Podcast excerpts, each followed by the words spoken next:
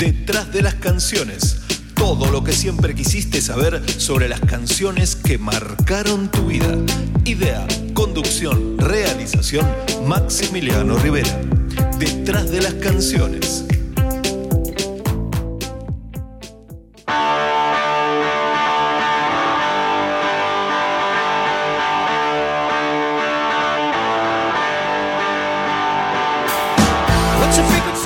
Muchas canciones encierran historias que merecen ser contadas, porque cuando una canción te conmueve, de algún modo quieres ir más allá y saber todo sobre la gestación de esa melodía y esa letra que se instalaron dentro tuyo y que ya son parte de la banda sonora de tu vida. Hoy te voy a hablar de What's the Frequency, Kenneth, que se traduce como ¿Cuál es la frecuencia, Kenneth?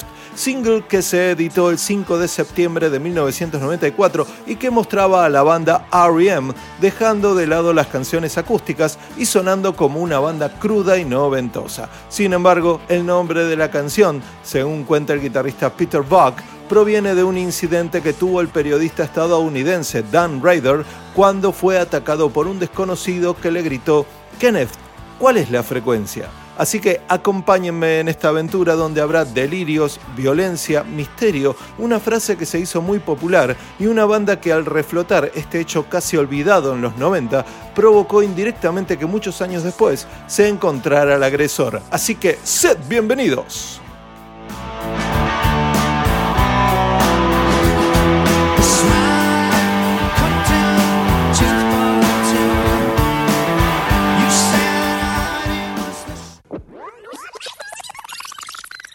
El ataque a Dan Raider es el principal acto surrealista sin resolver del siglo XX, un malentendido terroríficamente aleatorio, amplificado por los medios y simple y llanamente chocante.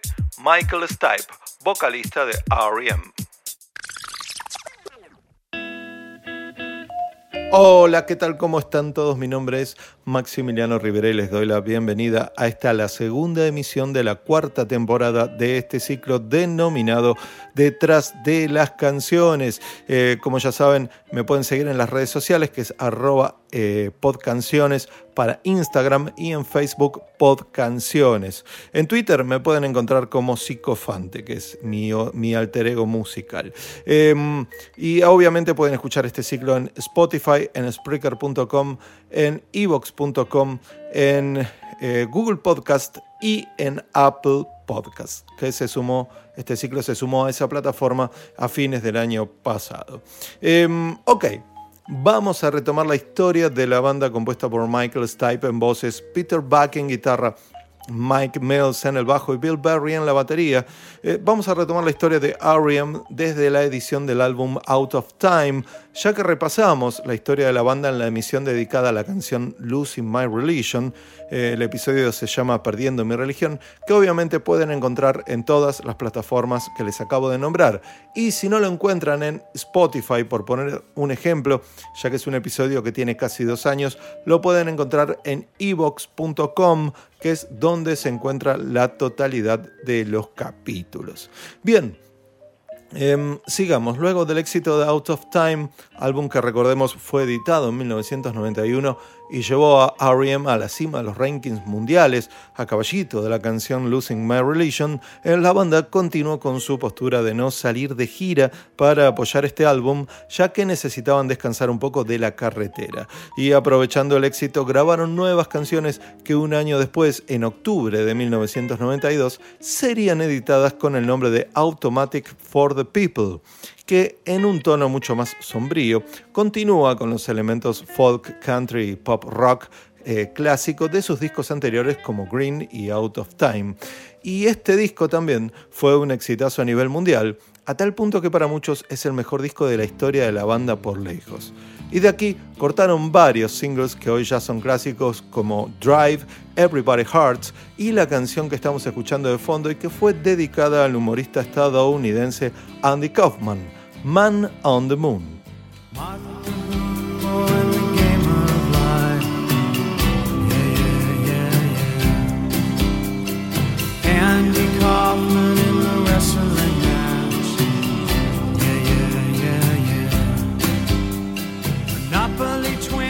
Para que no queden dudas, ahí escuchábamos a Michael Stipe nombrando a Andy Kaufman en la canción. Eh, bien, y para presentar este álbum Automatic for the People, la banda tampoco salió de gira a pesar del éxito que estaban teniendo y más allá de algunas apariciones promocionales, siguieron llevando una vida lejos del mundanal ruido de los tours hasta que les volvió a picar el bichito. Pero dijeron, ok, si vamos a salir de gira no podemos hacerlo con este sonido tan folk, así que mejor grabemos un álbum con un sonido más crudo, más rockero, cosa que podamos salir a volarle la peluca a más de uno. Bueno, no lo dijeron exactamente así, pero así es como te lo cuento. Eh, según el guitarrista Peter Buck, estábamos en la cima de nuestra fama y la cultura había cambiado.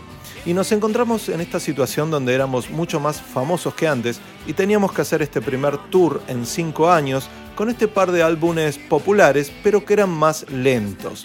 Necesitábamos algo realmente ruidoso y crudo y recurrimos a nuestro amor por el glam rock y ese fue el inicio de Monster. Así que decidimos que queríamos hacer un disco eléctrico y up tempo, pero sin utilizar ningún elemento del heavy metal. No estoy seguro de haber escuchado alguna vez un álbum de Black Sabbath. Peter Buck, guitarrista de R.E.M.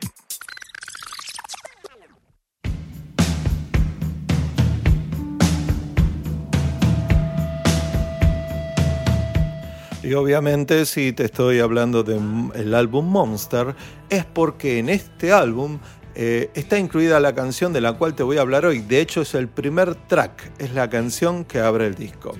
Eh, y te cuento que la grabación de Monster ocurrió entre abril y julio de 1994 en los Ocean Way Recording Studios en Hollywood, California, y contó con la producción del señor Scott Lead, quien ya había trabajado con los R.E.M. en los discos anteriores. Y esta grabación, bueno, fue algo accidentada ya que varios de sus integrantes acusaron problemas de salud, problemas que continuaron durante la gira que se llevó a cabo después para presentar este disco. De hecho, uno de esos problemas ocurrió durante la grabación de este hit del cual te estoy hablando hoy. Pero bueno, de eso te voy a hablar más adelante. El asunto es que para esta canción, What's the Frequency Kenneth, Michael Stipe copió el título de un incidente que ocurrió en Nueva York el 4 de octubre de 1986. Más o menos, esto ocurrió más o menos a las 11 de la noche. En ese entonces, el señor Dan Raider era el rostro de las noticias nocturnas en la cadena nacional CBS.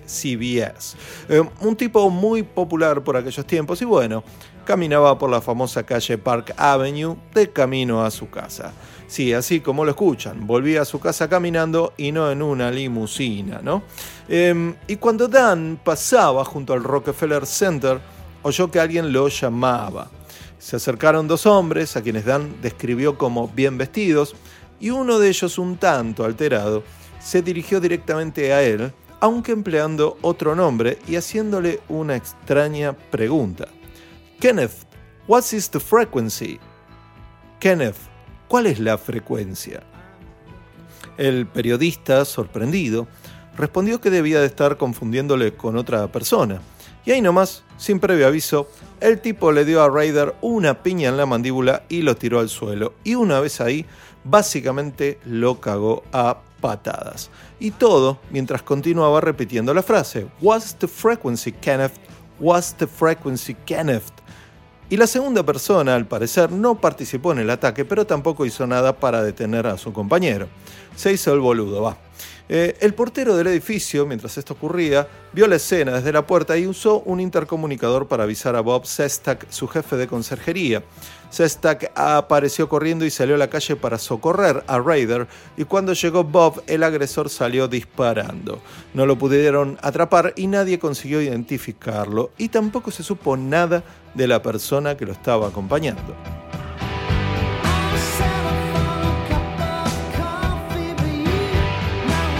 Ahora, Dan Raider fue tratado en un hospital, aunque se le dio el alta enseguida.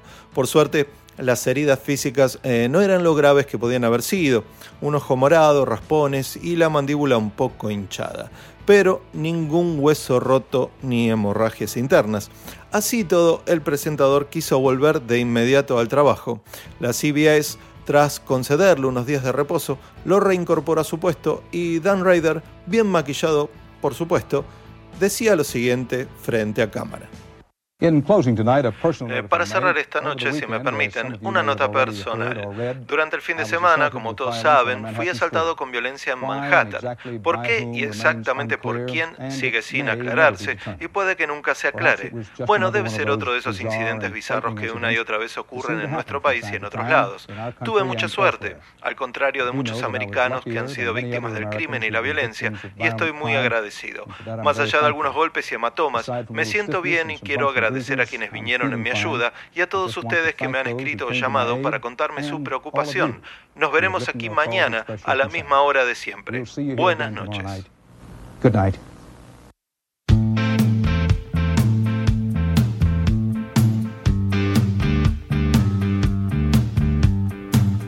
Claro, la opinión pública de ese entonces estaba conmovida y quería saber quién y por qué le habían dado una paliza a uno de los periodistas más famosos del país y qué había querido decir con aquella misteriosa pregunta sobre una frecuencia.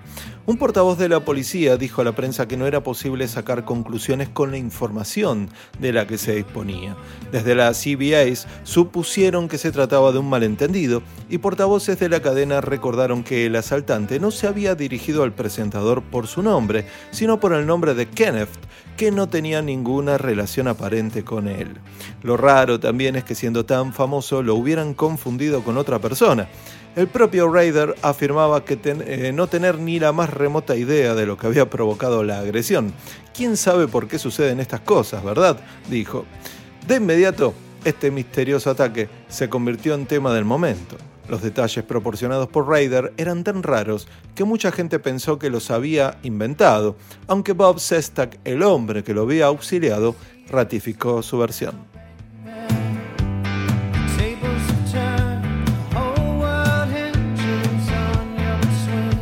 En especial era la misteriosa pregunta, ¿Was the frequency Kenneth la que excitó la imaginación del público? La frase era tan sorprendente que se convirtió en objetivo de varios chistes. Eh, nadie sabía en qué sentido había sido usada, así que había interpretaciones para todos los gustos y hasta terminó introduciéndose en el lenguaje popular. Imagínense si un hecho así ocurriera en esta época de redes sociales, ¿no? Bien. Eh, claro, esta frase no era solo llamativa, sino que las iniciales de What's the Frequency eran WTF, las mismas usadas para la frase What the fuck, que se traduce como ¿para qué mierda? Pero qué mierda. Bueno, así que la frase terminó siendo el equivalente de What the fuck, Kenneth, y el propio nombre Kenneth fue usado de forma chistosa como sinónimo de tonto o despistado de boludo, vamos a decirlo directamente. Y del lenguaje común, la frase pasó a la música gracias a Michael Stipe, el vocalista de la banda R.E.M., ya que se sentía muy intrigado el tipo por el proceso que había transformado un incidente inexplicable en una parte de la cultura popular. El interés de Michael Stipe por esta historia se tradujo en una letra y sus compañeros de grupo se encargaron de ponerle música. Titulada así, What's the Frequency Kenneth, se convertiría en el primer single de su nuevo álbum, Monster.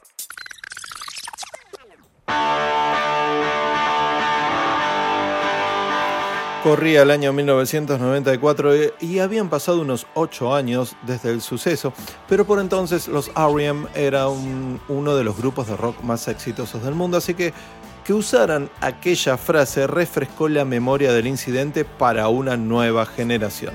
Ojo, en realidad Michael Stipe no escribió la letra para describir el asunto Raider, sino que a su manera utilizó la conocida frase para ilustrar de una manera un tanto extraña, podría decirse, la desconexión entre la mentalidad de una persona de edad madura y la de los más jóvenes.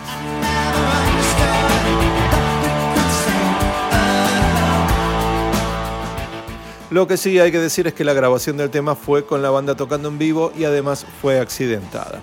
Es difícil percibirlo, ¿sí? pero muchos afirman que si se presta atención, quizás se logre notar que el ritmo del tema es un poco más lento en la parte final que al principio. Y resultó ser que los R.E.M. no hicieron esto a propósito. ¿Qué pasó? Bueno, el bajista Mike Mills comenzó a tocar eh, a un tempo más lento mientras grababan la toma y los demás, incluidos el baterista, el baterista se acomodaron al ritmo de Mike. Además, notaron que el rostro de Mills estaba adoptando una mueca un tanto extraña.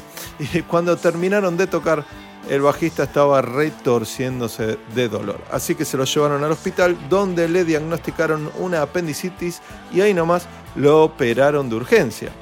Ya cuando se recuperó Mike Mills, el grupo ya tenía la gira programada y nunca volvieron al estudio para regrabar el tema, que se quedó así y así fue publicado en el disco. A ver, escuchemos la parte final.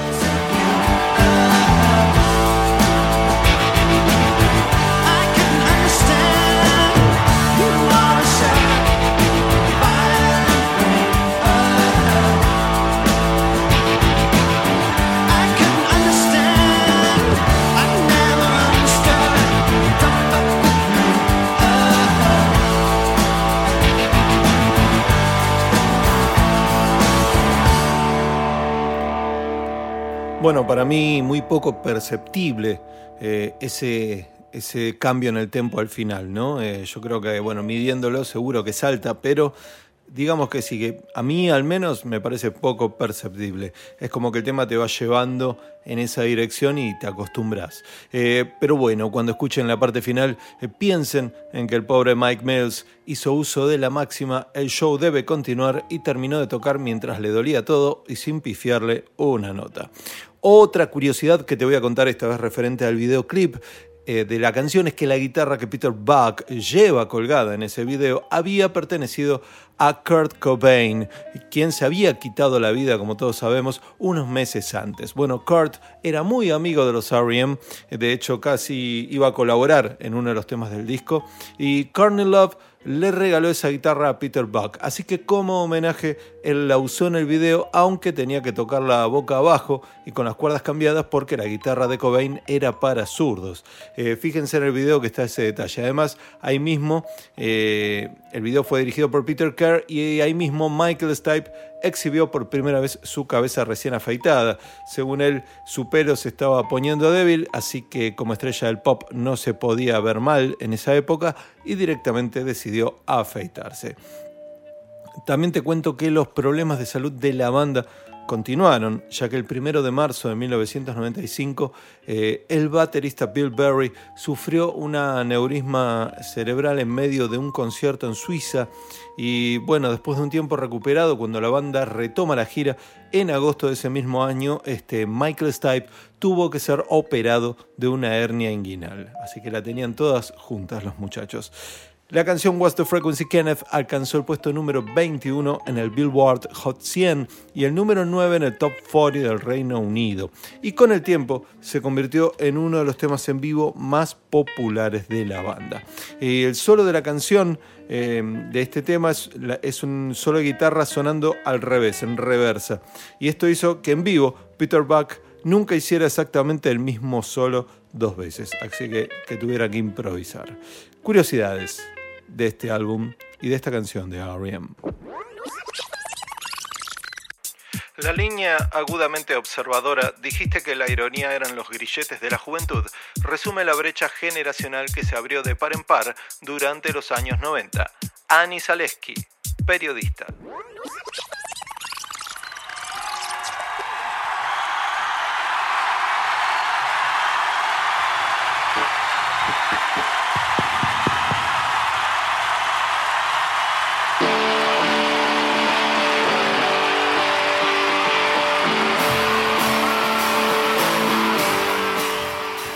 ¿Cuál es la frecuencia, Kenneth? Es tu bencedrina. Yo estaba con muerte cerebral, bloqueado, entumecido, desinformado, y pensé que te habías vinculado al sueño de un idiota. Visión en túnel desde la pantalla de un forastero. Nunca entendí la frecuencia y usaste nuestras expectativas como un traje blindado. Estudié tus dibujos animados, radio, música, TV, películas, revistas. Richard dijo, una retirada indigna no es lo mismo que la indiferencia. Con una sonrisa de dibujo animado, diente por diente, dijiste que la ironía eran los grilletes de la juventud. Y todo mientras vestías una camisa verde luminosa. Calcomanía de mariposa, un espejo retrovisor buscando la escena. Pero nunca entendí la frecuencia. No pude entender. Así que no me jodas. What's the frequency, Kenneth? Michael Stipe.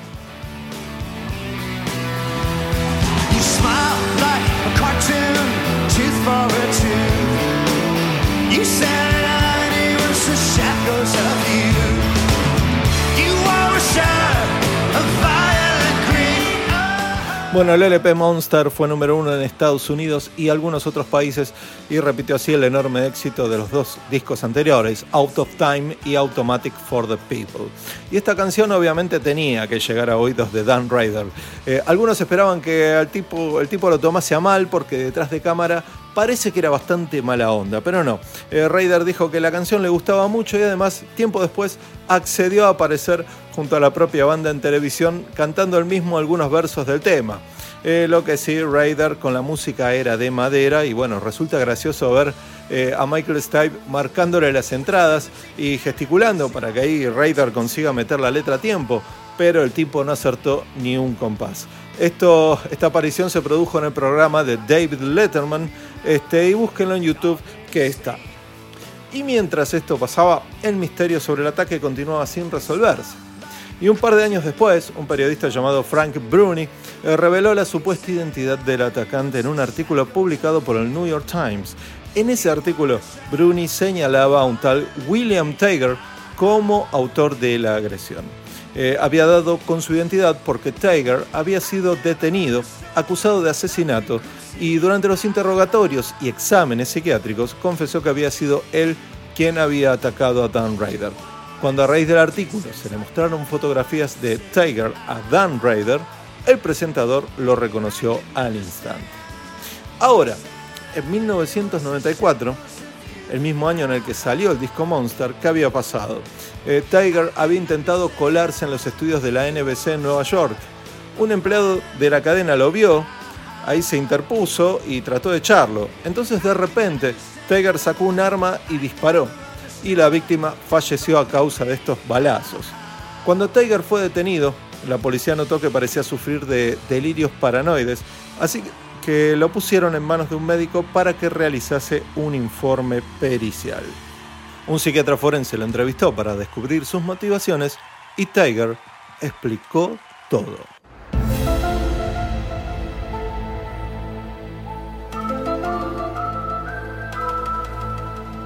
Tiger aseguraba que las cadenas de televisión estaban metiéndose en su cabeza mediante la emisión de ondas, y todo por orden de su archienemigo, el vicepresidente del gobierno mundial que imperaba en el año 2265, de donde él mismo aseguraba proceder había intentado colarse en la NBC para intentar averiguar la frecuencia concreta de las ondas con las que lo obligaban a escuchar mensajes amenazantes llegados del siglo XXIII.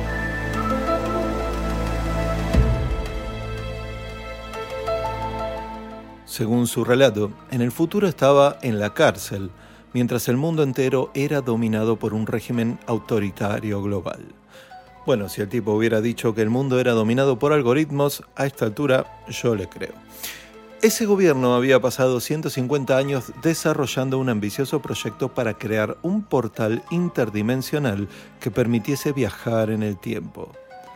Cuando por fin terminaron la construcción del portal, Tiger se ofreció voluntario para realizar el viaje inaugural hacia el pasado, a cambio de que apenas regresara se le dé por cumplida la condena. El gobierno dio el ok y lo sometió a un entrenamiento duro. Poco antes de emprender el viaje, Tiger recibió la visita del vicepresidente del gobierno mundial, a quien describió como un tejano de cabello oscuro y sonrisa alienígena. El vicepresidente le dijo a Tiger que estaba obligado a regresar del pasado para ofrecer un informe completo del viaje no debía ceder a la tentación de quedarse viviendo en el siglo XX, ya que se le había implantado un chip que podía ser utilizado para enviar mensajes a su cabeza y así obligarlo a volver. Solo si regresaba se le quitaría el chip y se le ofrecería el perdón total.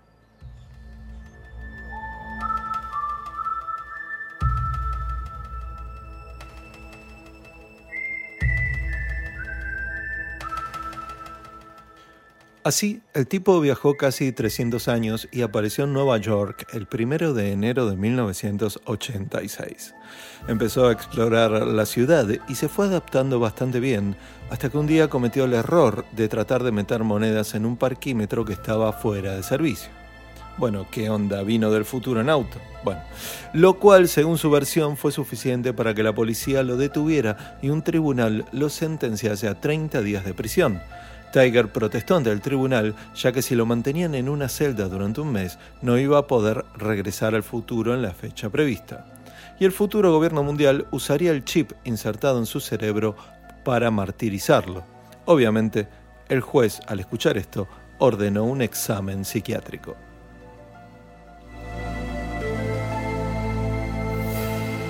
Como era patente su desorden mental, la sentencia fue reducida a la mitad, pero eso no alcanzó para impedir que Tiger perdiese la primera oportunidad de volver al futuro, puesto que el viaje debía emprenderse en unas ventanas temporales determinadas. Así que cuando salió de la celda, el vicepresidente comenzó a enviarle mensajes telepáticos insultándolo y amenazándolo.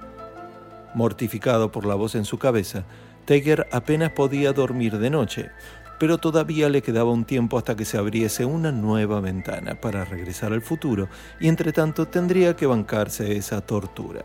Así que dedujo que necesitaba averiguar la frecuencia concreta en la que eran enviados esos mensajes para poder neutralizarlos y obtener algo de paz.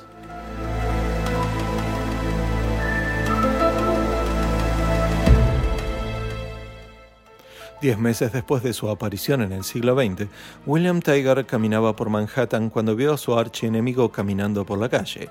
Era él, que había venido del futuro para intentar llevárselo de vuelta o tal vez para matarlo. Allí lo tenían, carne y hueso, el vicepresidente del gobierno mundial del año 2265, Kenneth Barrows.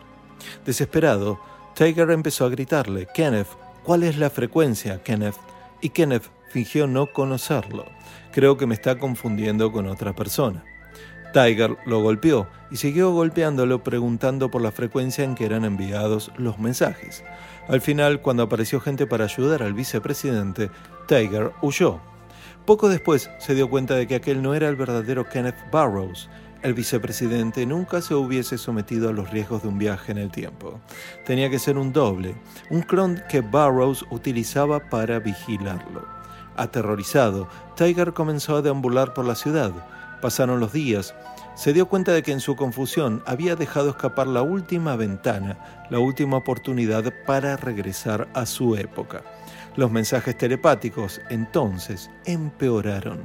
Tiger vivía como un vagabundo, sin encontrar un modo de volver a su siglo y con la amenazante voz de Burroughs siempre metida en el cráneo.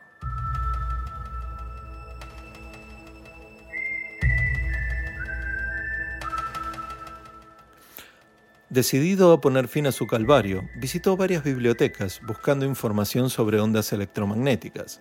Entendió que los mensajes del futuro tenían que estar siendo enviados a su cabeza mediante las emisiones de televisión, aunque ningún espectador, salvo él, podía oírlos, ya que hubiesen necesitado un chip del futuro para captarlos.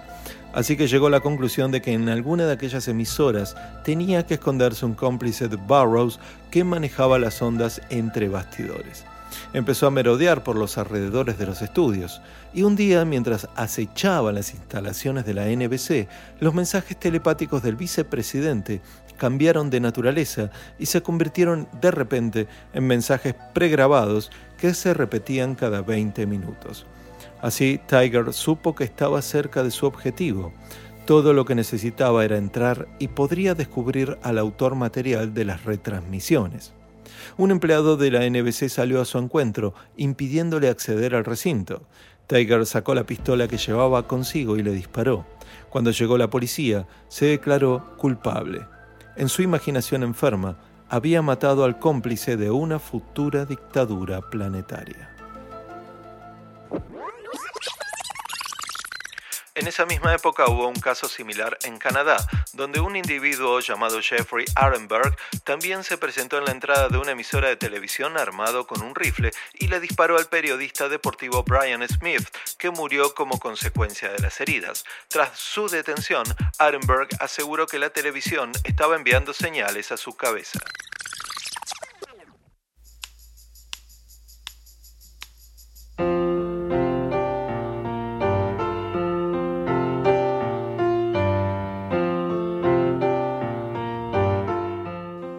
Bueno, para cerrar un poco la historia de William Tiger, eh, te cuento que los síntomas de esquizofrenia al tipo le sirvieron como atenuante durante el juicio y lo sentenciaron a un mínimo de 15 años de prisión. En el año 2007, con un informe psiquiátrico favorable, Pidió la libertad condicional, pero le fue denegada. Ya en el 2010 volvió a insistir con esto y esta vez sí le permitieron la libertad condicional. Eh, en ese entonces eh, William tenía 63 años y al día de hoy, ya con 74 pirulos, que se sepa, sigue viviendo en Nueva York. Eh, no quiere hablar con la prensa, no se sabe mucho más sobre él, excepto que estas condiciones bajo las cuales fue liberado es, es una cláusula de buen comportamiento y el tipo tiene la obligación de cumplir a rajatabla varias condiciones. No puede manejar, no puede beber alcohol, ni siquiera puede entrar a un bar donde se sirva alcohol. Eh, tiene que realizarse pruebas periódicas para detectar un posible consumo de alcohol o otras sustancias y tiene una hora límite para volver a la casa y además tiene que presentarse a sesiones de terapia estipuladas.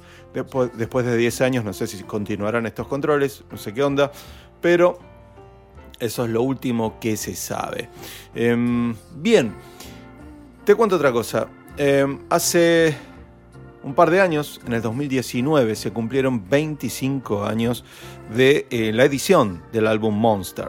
Y esto la banda, o bueno, la banda R.E.M., que hoy en día está disuelta, eh, el sello discográfico más bien decidió editar un box set em, de lujo. ¿Y qué está incluido en este box set? Em, está el disco original, hay un disco en vivo, hay un disco con ensayos, libritos, cosas, todas esas cosas, pero hay una nueva versión del disco Monster remezclada por el productor Scott Lead, eh, quien produjo, como te conté antes, cinco álbumes del grupo. Bueno, él nunca estuvo conforme con la mezcla original de Monster. Eh, la banda sí estaba contenta con ese sonido recargado de guitarras y, cómo sonaba la voz de Michael Stipe.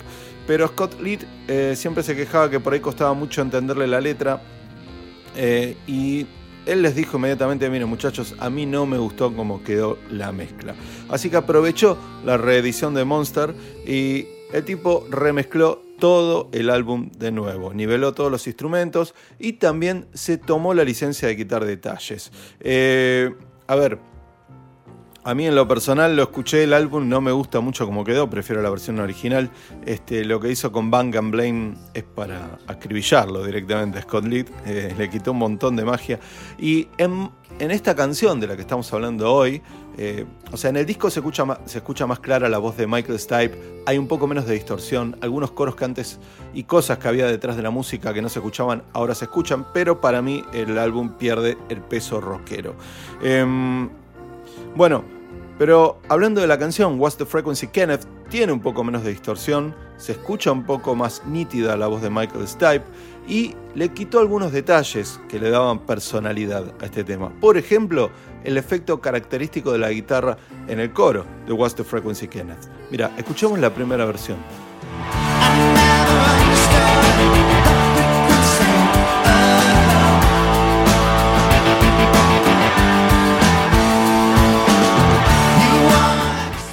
Bueno, escuchás que hay una guitarra ahí que hace como ta ta ta ta ta, ta como si fuera ahí con un efecto importante que para mí le da mucha personalidad. Bueno, escucha ahora eh, en esta nueva mezcla cómo quedó.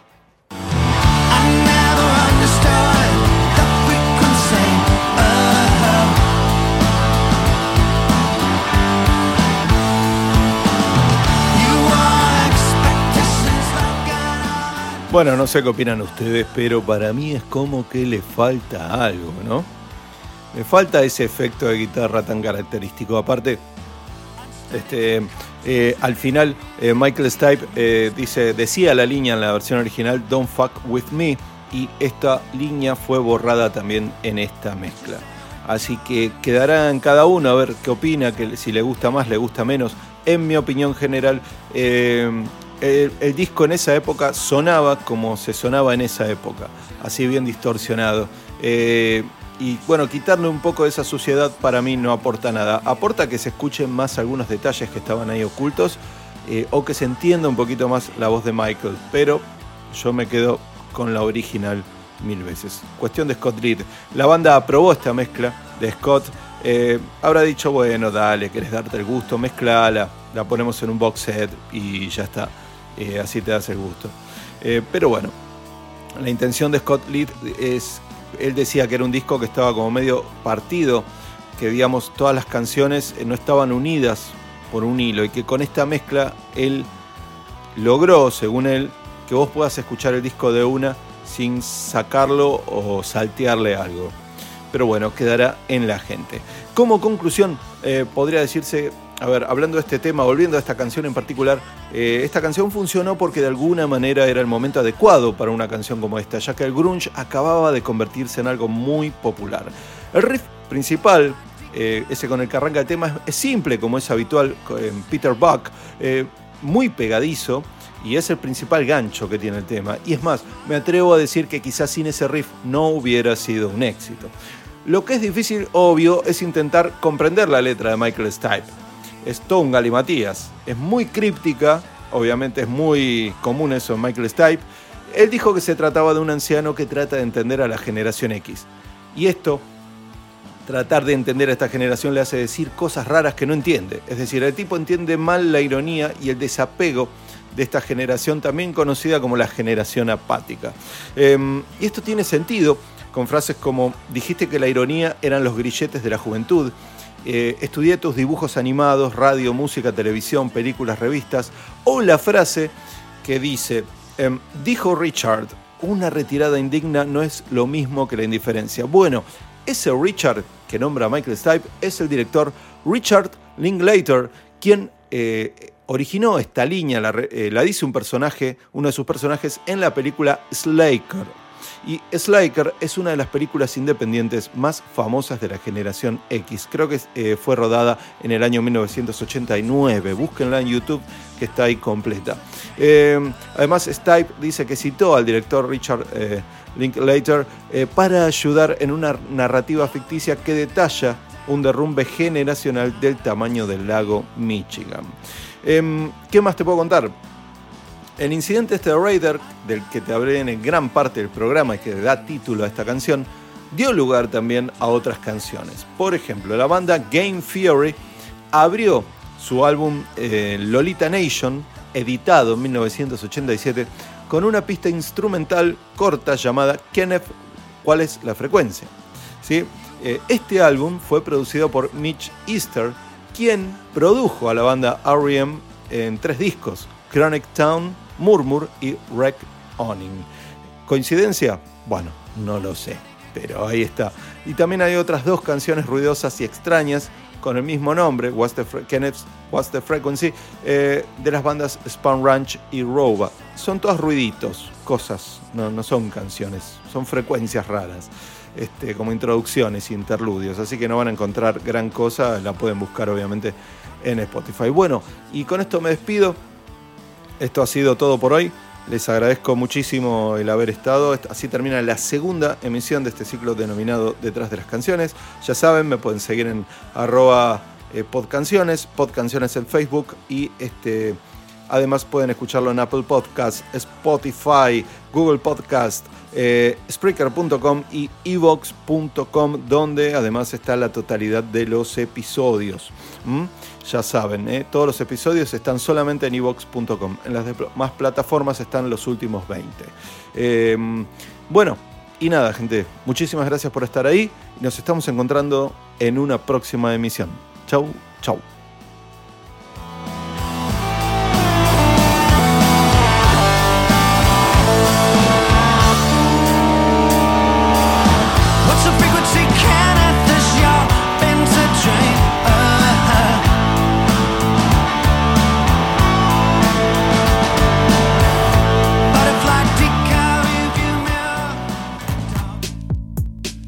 Detrás de las canciones. Todo lo que siempre quisiste saber sobre las canciones que marcaron tu vida. Idea, conducción, realización, Maximiliano Rivera. Detrás de las canciones.